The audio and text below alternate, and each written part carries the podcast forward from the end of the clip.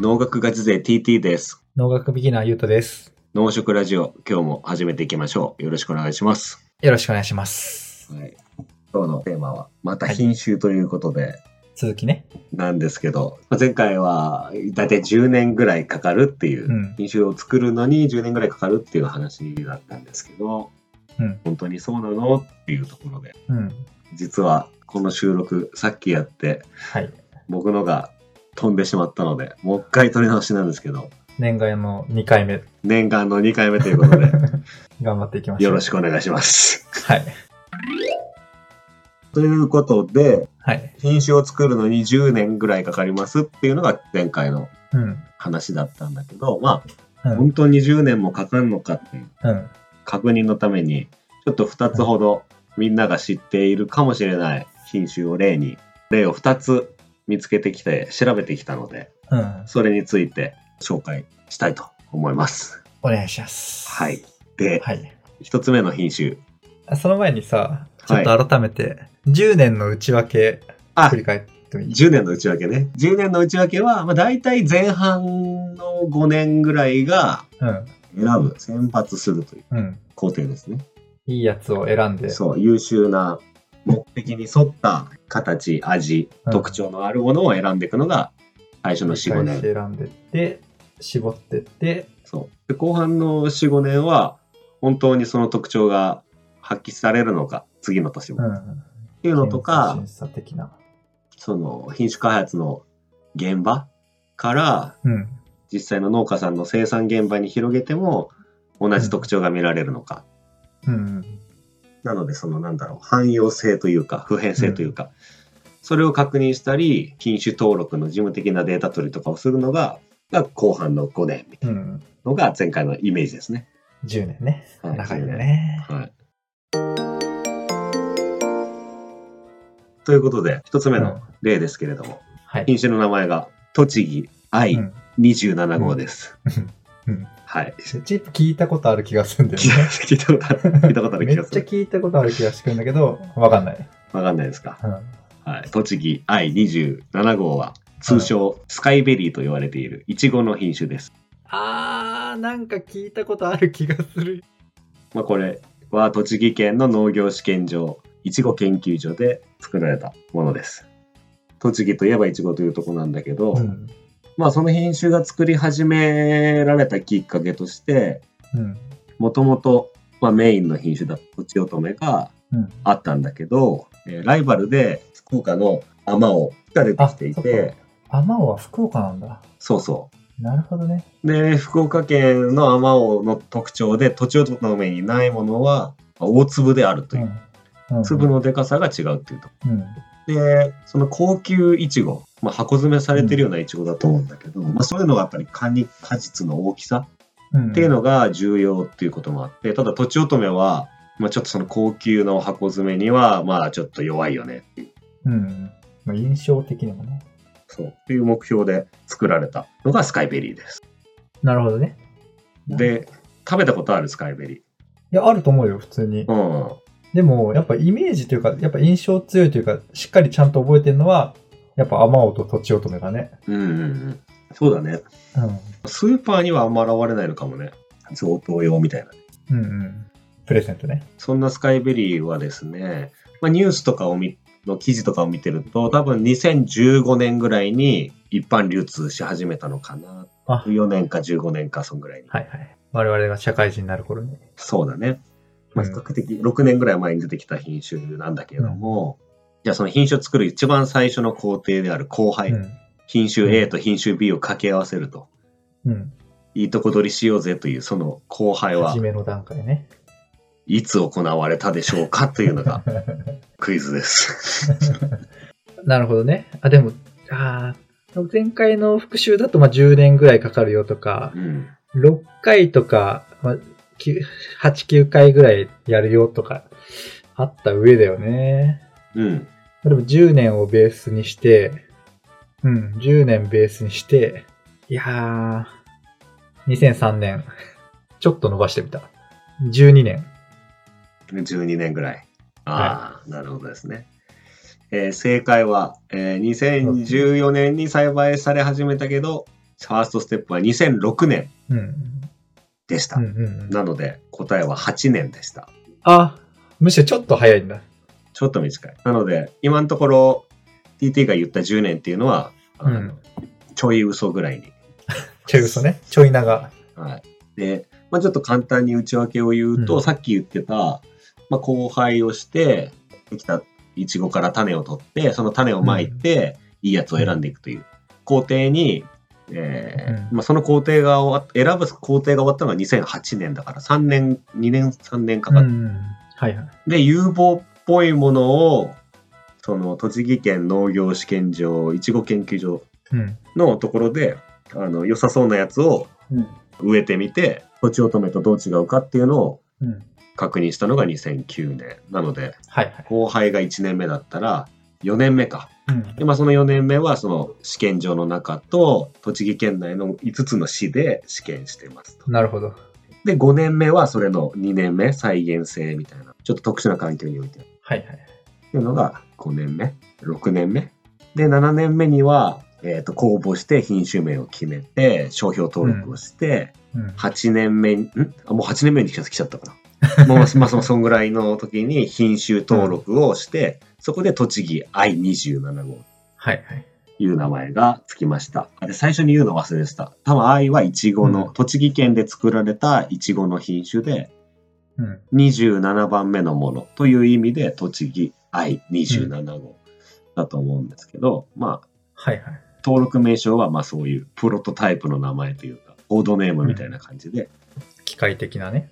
で通称スカイベリーということで2014年に一般栽培されて品種の登録がされて今に至るということですね、なので結果としては、まあ、じ今時間の話だったけれども、まあ、クオリティとしてももともとお母さんに外観が優れるなんか0024の1っていう変な住所みたいな名前、まあ多分24株目24番目に植わってたやつとかそんな意味しかないと思うんだなるほどなるほど。っていうのをお母さんにしていて、お父さんは味が良くて病気に強い栃木20号っていううん。品種を使って、まあ結果、でっかくて、粒の重さで言うと、とちおとめの1.6倍ぐらい。うんうんスカイベリーが 26g で、とちおとめが 16g なんで、まあいもうちょっとかな。はいはいはい。7、8倍とか。だし、光沢があって、うん。で味と糖度は、まあ、とちおとめぐらいなんだけども、うんうん。まあ、でかいという。でかくて光沢があるというものがで、ちゃんとできましたよ。8年かけてっていう。 8だね。はい。うんまあ、でも10年はあながち嘘ではない。そうね。だから、10年ベースで見ると、ちょっと短く見えるけど、まあ普通に長いのと、まあ、大体10年って言って。まあ1年ちょっと、1年ぐらいずつ巻いたみたいなうんうん感覚うんうん。うんなんかね。うんうん。あの、親になるやつってさ、はいはい。コードネームみたいなやつだから全然わかんないけど、うん。実際にはなんか普通に知ってる奴らなのかな知ってるやつ。あ、多分知らないやつだと思ああ、そうう。なんだ。 0024の1は、お母さんは知らないやつだと思う。うーん。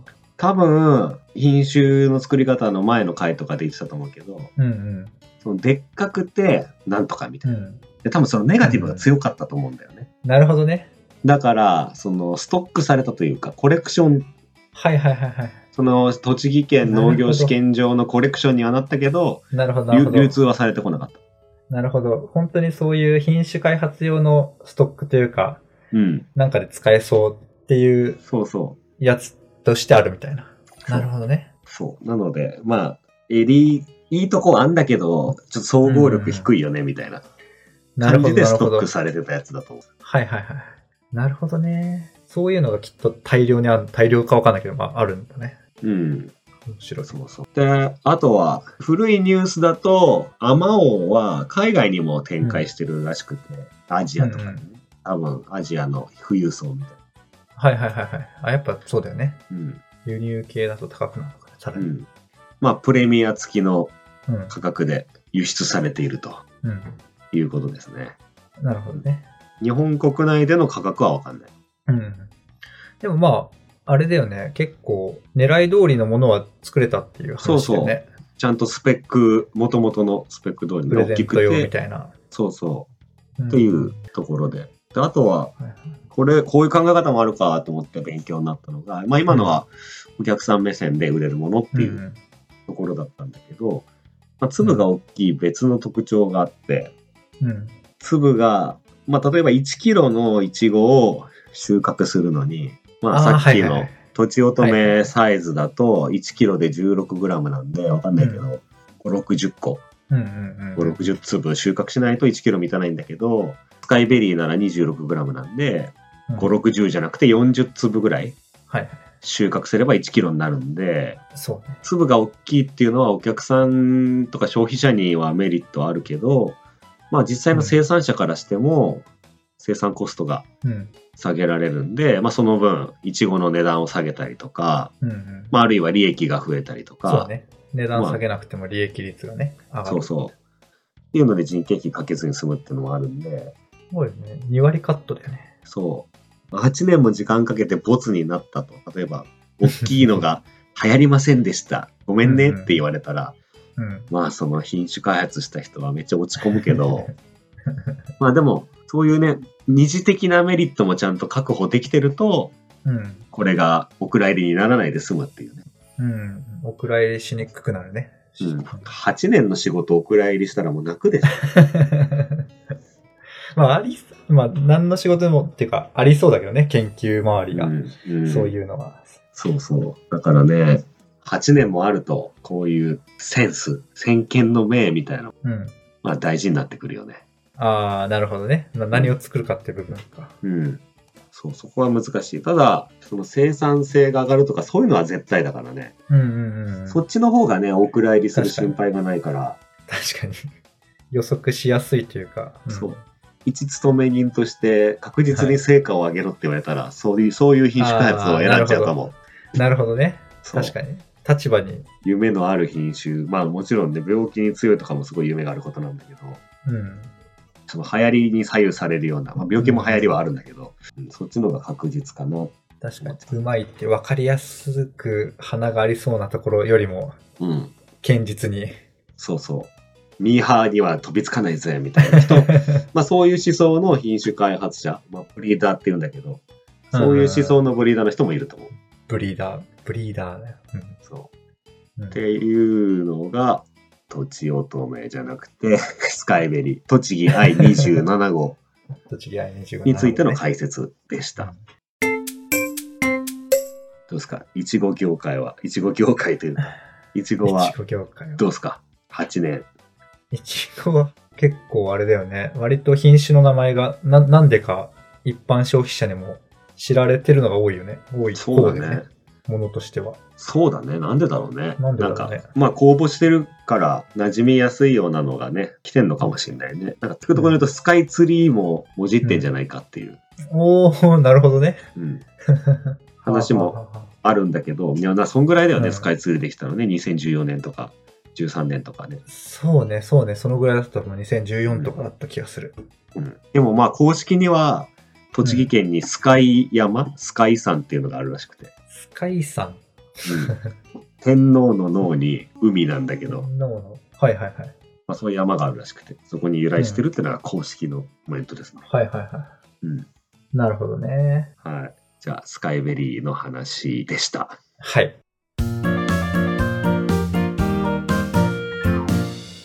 ここからね、もう一つあるんです。サンプルっていうか、例が。うん。持ってきた事例ね。はい。二つ目の品種名は、うん。 山形 C12 号です。山形 C12 号ね。はい。山形 C12 号です。そうね。これ何の作物でしょ全然わかんない。山が、さくらんぼ。さくらんぼか米ぐらいだから、さくらんぼかなっうていう。さくらんぼ。はい。うん。正解です。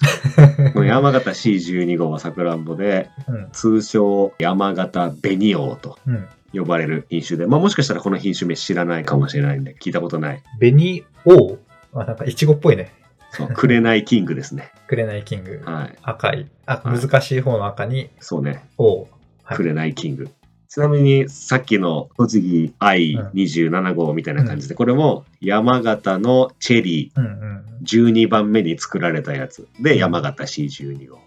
えー。だと思います。で、この品種が、山形県農業総合研究センター園芸試験場バイオ育種部で作られてるんだけど、長い長い長い。よく言えましたね。はい。まあ、これが出てきたきっかけとしては、うん。さっきのスカイベリーほど分かりやすくないんだけども、えっ、と、今、主流の品種が、うん佐藤錦っていう一品種がもうほぼ9割とかのシェアになっちゃうんうんうんなってるんだけど、そうすると、うん。作業時期がうん。固まっちゃって、うん。さくらんぼの収穫できる期間ってすごい短いみたいなんで、うん。そうすると一気に集中しちゃうんで、あのう、ん。さくらんぼ取り逃しちゃって腐らしたりとか、うん。まあ、そういうことがあるんで、一つの農家さんが一品種作るんじゃなくて、二品種とも三品種も扱えば作業が分散するよねという、うんうん。まあ、そういう問題意識があって、はいはい。二つあるうちのもう一個はめっちゃ漠然としてるんだけど、他の県に負けないような新品種を作りましょう っていうすごいもう、めっちゃフィードバックされそうな目標だ よね。でもなんか1個目のさ、話も今思ったんだけど、うん、消費者的にもうん、やっぱあるよね。そうね。なんかいろんなフルーツの中で、さくらんぼってめっちゃなんか一瞬の時期でこう食べないといけないというか、そうね。もらってもね、悪くなっちゃったりとかね。そう、しかもそう、時期があるからうん、大量に買え買ったところでみたいな。そうそうそう。そうなんですよ。で、この山形紅王がじゃあどんな品種なのかってことを先に言うと、うん。その収穫時期が多頭錦よりもうん。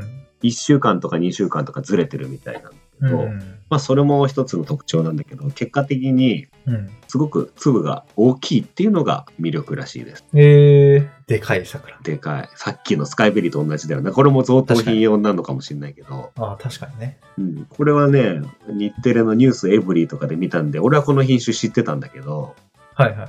うんまだ出てないけど。さくらんぼって大体1円玉サイズとか5円玉サイズですけどうん。この品種はどれぐらいだと思いますか、うん、コインで言うと コインで言うと、まあ、ズバリ当てちゃうと、500円だ。 あ当てちゃいました ねそう500円玉ないです、で粒の重さで言うとうん。うん。佐藤錦が1粒 7.6g うん。で山形紅王は 12g ってことなんで、まあ、うん倍弱1.9倍8倍はいはい。っていうことででかいんで500円玉代のねさくらんぼって言ったらなかなかうん。想像もつかないというかそうだよね。外国にはあんのかなもしかしたら。よく食べるアメリカンチェリーよりも全然でかいし、うん、巨峰比とかよりもでかい よね。そうかもなんかブドウだよね巨峰サイズだよね、巨峰だね。まあ、縦長だけど、巨峰、まあ、巨峰のちょっとでかいぐらいの巨峰ぐらいか。なのでこの品種はなかなか肝入りでただまだ知られてないのはまだ出荷されてないんで、うん。 2022年に初出荷うんうん。さくらんぼ7月ぐらいが収穫時期なんで、うん。まあ、今から8ヶ月後とかうん。今っていうとは12月だけど、まあ7月頃にやっと出ると今度。半年 強後。うんはい。じゃあ、ここでクイズです。2022年にうん。初出荷される山形紅王です紅王さが、はい。品種開発の最初のステップ、交配作業はいつ行われたでしょうかこれか。これか。ヒントは前回の10年ぐらいかなっていうのがヒントになるのかもしれないし、ならないのかもしれない。これは難しいよ。難しい。どうですか10年よりかかりそう、かからなそそうね。だから、10年より、えーっと、やっぱ、木だから、う。うん。かかるんじゃねっていう。うん、うん。さっきのはイチゴだからさ。あのそうね。。さっきは8年だったもんね。一応分類、なんかその農学とかそのそっちの方々の分類的にはわかんないけど、あの野菜的な、そうね。草だからねあ。れじゃんそう。草木で言うと草だからね。そうね。そうそうそう。で、こっち木だから、まあ10年ベースで1.5倍で15年ぐらいかかる。ああ、15年ですね。正解は、2022年に初出荷されますが、交配が行われたのは、1997年、 平成9年でございます。計算できないぐらい前だよね。あパーッと出ない。うん、昔だっていう。 97年ってどんな出来事があったんだろうね。まあ、98年だったらね、あの、うんいろいろ横浜ベイスターズ優勝 とか やばいね。うん。まあ、97年は、我々が小学校入学しましたっていう、 個人的ニュースがありますけど。あ、そうだね。あ、たまごっちが大ヒット。あー、そうだね、そうだね。その時期だ。うん。とか、そんなそうだ。時期らしいんですけ正ど。直だか。から、たまごっちがやっと来年初出荷されるって考えると、やばいよね。 やばいね。ももう、そ、そんな、そその観点で言ったらなんか全然違う話になりそうだけど、うん、もう時代変わってるし、タブレットとそかススマホだし、みたいな感じ。そう、平成9年だからね。今、令和4年になるとこです令よ和ね。 4年だからね。 でちなみにその内訳なんだけど、さっきは、うん。その有望なものを選ぶのに4年。そこから、うん、いちごの方ね。うん、そう、いちごは有望なものを選ぶのに4年で安定性とかを見るのが4年みたいうんな、8年みたいな話だったんだけうんど、うんうんこれはね、90、その年表みたいなのを見たときに、97年後輩の次の行が、2015年から17年栽培試験って書いてま した。なるほど。 そのタイミングでほぼほぼさっきのスカイベリーと同時期になってるよね。そうだね。ほそぼうだほね。ぼ。そう。だから、まあ、そのさっき4年4年みたいな感じだったけど、後ろの方も、まあちょっと長いけど、うんまあ25年のうち、うん。後ろは7年。はいはいはいはい。前半の有望な子を選ぶのに18年かか った。はい。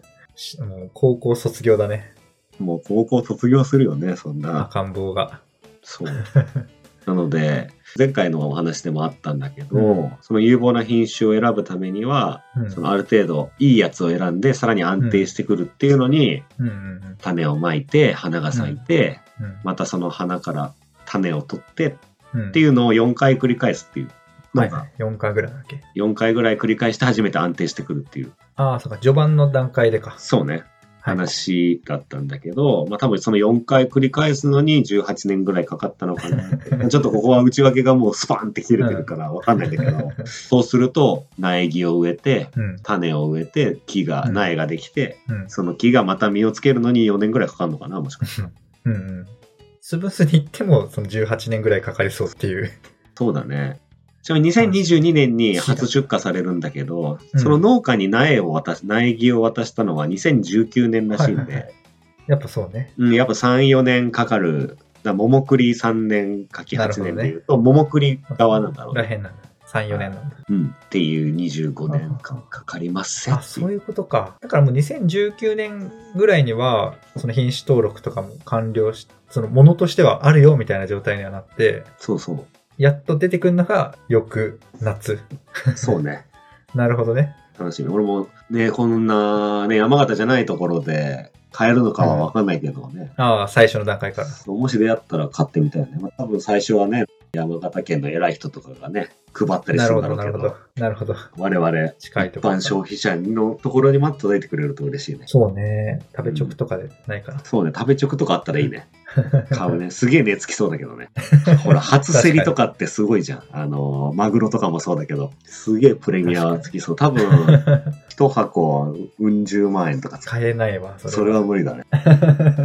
はい。っていう、25年かかるってことだったんで、 25年の紅を。品種開発の人が30代前半までにこのプロジェクトに入らなかったら、退職するその日まで世に出出回らない、なんだろう。 30。世に出回るところまで見届けたかったら30までにこのプロジェクトに入る必要がある。まあ、いずれにしろ、あれだよね。職業人生のかなり、かなりを占めるプロジェクトにはなるよね。そうそうそうそう。すごいな。25年。木の25年っていうのはやばいね。 なんか前回気づかなかったけど、やっぱ木で品種改良ってやるとまた恐ろしいね。長いね。やばい、やばい。だからさっきのイチゴで流行りすたりがとか言ってたけど、うん。 25年でもう流行んないっす、いらないっすって言われたら結構精神的なダメージでかいよね。作ってる側の人は。いやー、でかいね。でもう一個だけなんか特徴があうっん。て、うん。まあ、もう他県に負けない新品種の中に含まれるとは思うんだけど、なるほど。その果肉が硬くて日持ちするらしいんだよね。うんうんうん。うん、っていうことなんで、どんな感じなんだろうね。輸送するときに悪くなりにくいということで、はいはい。あの海外に輸出も視野に入れてますっていううんうんうん。話らしいです。アマオみたいにね。そうさっきアマオ出たけど、うん。まあ、海外にやるってことで。だから、うん。やっぱ日本って食料自給率がね、社会の教科書ではね、何パか知らんけど、はいはいはいもう米以外自給自足できてませんって いう、は輸入に頼ってますっていうのダがメだねやばいみたいね、話が多い、よく聞くんで、い。うんこうやってね、逆に輸出するんだっていうのはね、うん結構驚きっていうか、すごいことだよね。いや、驚きで驚き。うん。全然考えたことがなかったもん。てか考えたことなかったし、ないと思っちゃってたから、うんうんうなんんとなく。なんか、食べるものの一部が国産みたいな。そうだよね。それがまさか出てってるんだからね。うん。すごいねって思った。そうだから結構ね、まあ、自分も品種改良開発やってたことあるんだけど、うんまあ今回調べて勉強になったのはうん。その結構こう流行り廃りというか消費者の好みに合わせて品種開発を頑張ってんだなっていう印象もありつつうんうんそれが当たんなくても、うんさっきのねなるほどね。攻めと守りじゃないけど。スカイベリーはね粒がでかくて収穫回数少なくて済むとかね、うんそういう第二のメリットがあるとずっなるほこどけなるほどずっこけてもダメージ少ねえなっていう。なるほど。なんか決済取りやすそうだね。そういう、なんか、合しやすい。そうそう。だし、あとは結構品種開発の人って、農家まで各チェックして終わりっていう仕事が多くて、あ自分が作った品種をうん農家が作れましたってで終わっちゃうこと多いんだけど、このなんか流通までね、考えるっていうのはああ、なるほど。結構ね、ああ、そういえばそうだよなと思って。はいはいはい。だから、だからその後、スーパーで売られておしまいぐらいでは考えると思うけどね、海外まで行くとかそこまで考えないもんね。あーはいはい。確かに確かに。そういう頭があればね、今度は日持ちするやつを作ろうとかね。はいはいはい。なるほどね。面白そう。っていうことで、まあ、8年、25年かかる。 25年で麻痺してるけど、そでも長いよ。 そう。っていう品種開発の世界ですけど、うん。どうですか聞いてみて。いやーな、同じになるけど、長いね。すご長いいよね、本当に。作る方でいくと、やっぱすごい情熱とか、こだわりというか、うんやっぱないと難しそうな仕事でもあるね、と思った。そうだね。うん。あとはコロコロ担当者変わると難しいだろうね。 確かに。なので、このことを知らないとね、うん。こんな品種作ってみたいな。例えば、うんうんその県の偉い人が農業試験場にこういう品種作りなさいとか言っても、いやいや、あなたが現職のうちには完成しませんよみたいなことも起こるだろうしね。 そうだね。お客さんの声を聞いて品種を作り始めたけど、ハワイアリが変わっちゃうってこともあるだろうし、うんうんうんまあそんなちょっとね。ね、リスクというか、覚悟を背負いながらやってますせってういん。ううん話ですね。すごいね。なんか、この間他のテーマでも言ったけど、なんかこれやっぱいろいろ話聞いてうん。知るとさ、うん。いろんなものに感謝しやすくなるね。そうだ ね。マジでね、新品種にはね、感謝してほしいです。うん。 米とかも結構最 近品新品種出てるからね。 ああ、そうなんだ。うんでもなんか品種なのかブランドなのかもちょっとよくわかってないね。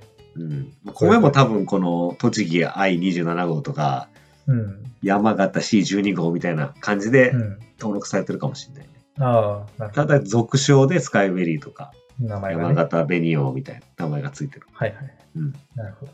いや、品種にも感謝しようと思いましたね。よろしくお願いします、はいありがとうございます。ということでね今日のまとめ的なのは8年とか25年かかりますせー大変ですせーっていううんところなんだけど、うん前回も同じこと言ったんだけどうん。それをどうやって短くするのかっていうのが、やっぱり品種開発の課題なんで、うん。遺伝子組み換えもその一つかもしれないし、ゲノム編集っていうのが最近あったりするんだけど、うん。なんかどういうアプローチでどのように短くするかっていうのとか、はいはいはいはい。じゃあどういう例があるかっていうのとかね、うんうんうん。その辺を次回なのかいつか、はい。そうですね。はい別トピックとして。リスナーのゆとさんが 興味があれば、はい。じゃあお喋り願たいしとま思す。お願いします。はいはい。ということで、8年、25年かかる品種に感謝ということ で、品種作ってくれた人ありがとうってことで、よろしいですかね。そうですね。はい。はい。はい。感謝してスーパーに行きましょう。はい。じゃあ最後にですね、うんこの番組では皆様のご意見ご感想をお待ちしております。お待ちしております。ツイッター、ハッシュタグ、農食ラジオでコメントしていただければ私たちも目を通して見ますのではい。よろしくお願いしますお。願いします。あるいは Apple Podcast のレビューとかでもいいですし、はい。はい。あとはですね、 Spotify もね。はい、Spotify でフォローしていただいたりとか、ね、レビュー書いてもらったりとか、うんできれば星5つを選んでいただいて、 ちょっと調子乗りましたけど、お願いします。まあ、いずれ評価してもらえればありがたいです。よろしくお願いします。はい。よろしくお願いします。はい。それではまた次回。さようなら。さよなら。ではでは。